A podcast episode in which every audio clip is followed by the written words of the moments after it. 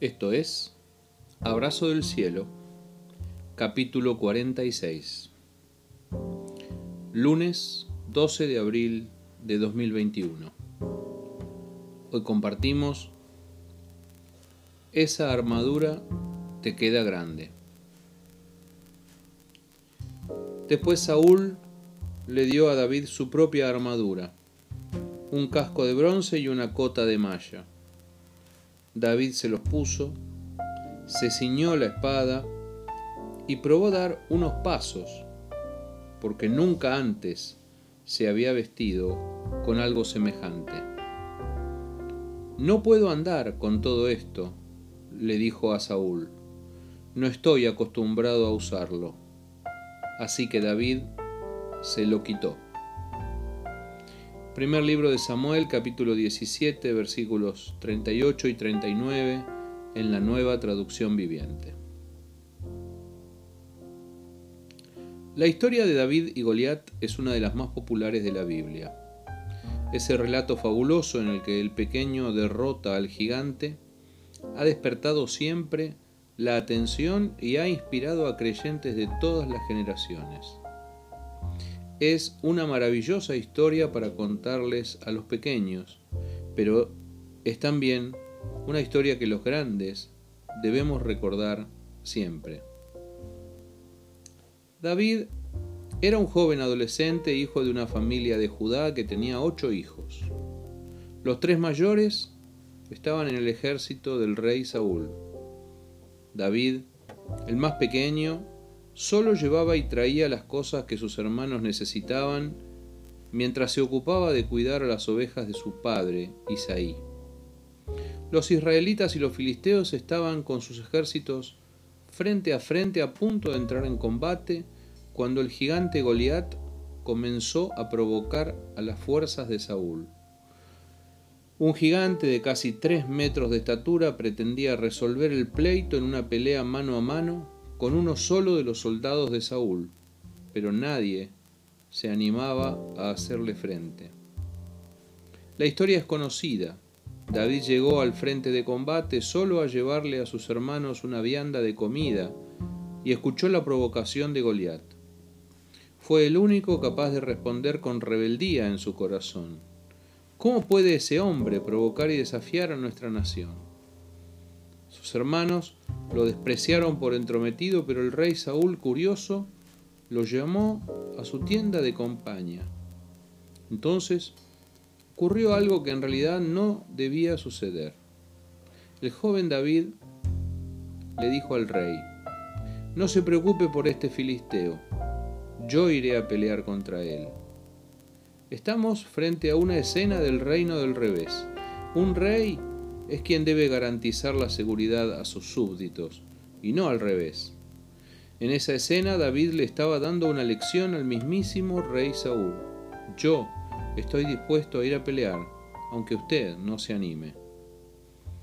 Después de que David le contara a Saúl su experiencia previa defendiendo las ovejas de su padre del ataque de leones o de osos que querían devorar a sus rebaños, Saúl accedió de mala gana a que David fuera a enfrentarse a Goliat. Seguramente pensaba que ese gigante lo liquidaría en pocos minutos. Sin embargo, tal vez de pura lástima, Saúl le propuso a David que se vistiera con su propia armadura y le ofreció al joven pastor de ovejas una enorme y pesada armadura real. Sabemos por otros pasajes de la Biblia que Saúl era alto, era enorme, sobrepasaba por una cabeza a todos los demás compañeros de su misma generación. Así que la armadura debió ser enorme y muy pesada, un casco de bronce, una cota de malla. David se vistió con la armadura de Saúl, lo intentó. Tomó la espada, pesada, enorme. Nunca había usado una espada como esa, y trató de caminar no pudo ni dar tres pasos. Si alguna vez leíste la historia, sabes cómo termina este relato. David se negó educadamente a usar las ropas del rey.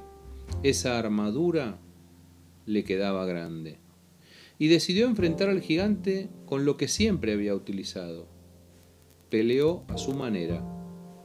Cinco piedras lisas del arroyo, una vara de pastor en su mano y una honda en su costado le alcanzaron para afrontar el combate. Una sola piedra fue suficiente para terminar con el gigante. David ganó la batalla y los filisteos derrotados huyeron en retirada. ¿Qué hubiera sido de David si hubiera ido a enfrentar a Goliat con la armadura que no era suya, con una espada que nunca había usado? Él no tenía habilidad para el manejo de la espada, lo suyo era una pelea rústica. El joven pastor de ovejas tenía unas herramientas mucho más sencillas, pero propias. David nos deja una lección para siempre, para cada vez que queramos imitar a otros, para cada vez que usemos argumentos ajenos, para cada vez que otros nos propongan enfrentar las batallas de la vida con herramientas que nunca usamos, con armaduras que nos quedan grandes, con ideas que no son nuestras. ¿Cómo estás enfrentando las circunstancias adversas de este tiempo? ¿Con tus propias herramientas o con armaduras prestadas? ¿De quién es la armadura que te pusiste hoy? ¿De quién son tus argumentos? ¿A quién le pediste prestado el casco, el escudo, la armadura y la espada? Tomemos la lección de David. No puedo andar con todo esto, no estoy acostumbrado a usarlo. O dicho de otro modo, estos no son mis argumentos, estas no son mis ideas. No hay nada más incómodo que usar como propias las ideas de los demás. Es parte de la vida crecer, madurar y encontrar nuestras propias palabras, nuestras propias argumentaciones, nuestras propias convicciones. Incluso los pastores debemos encontrar nuestra propia manera de predicar, nuestros propios mensajes. Y la visión de Dios, aquella visión que Dios tiene para nosotros y para compartir con nuestra iglesia. No usar visiones prestadas ni armaduras prestadas. Y si Dios está con nosotros como estuvo con David, hará grandes cosas con lo que realmente somos, con lo que auténticamente somos, con nuestras propias herramientas, aquellas que Dios nos dio, con nuestra propia forma de ser, con nuestras propias palabras, con nuestra sencillez. La victoria no depende del casco, la armadura y la espada. La victoria depende de que Dios esté con nosotros, como estuvo con David aquel día. Abrazo del cielo.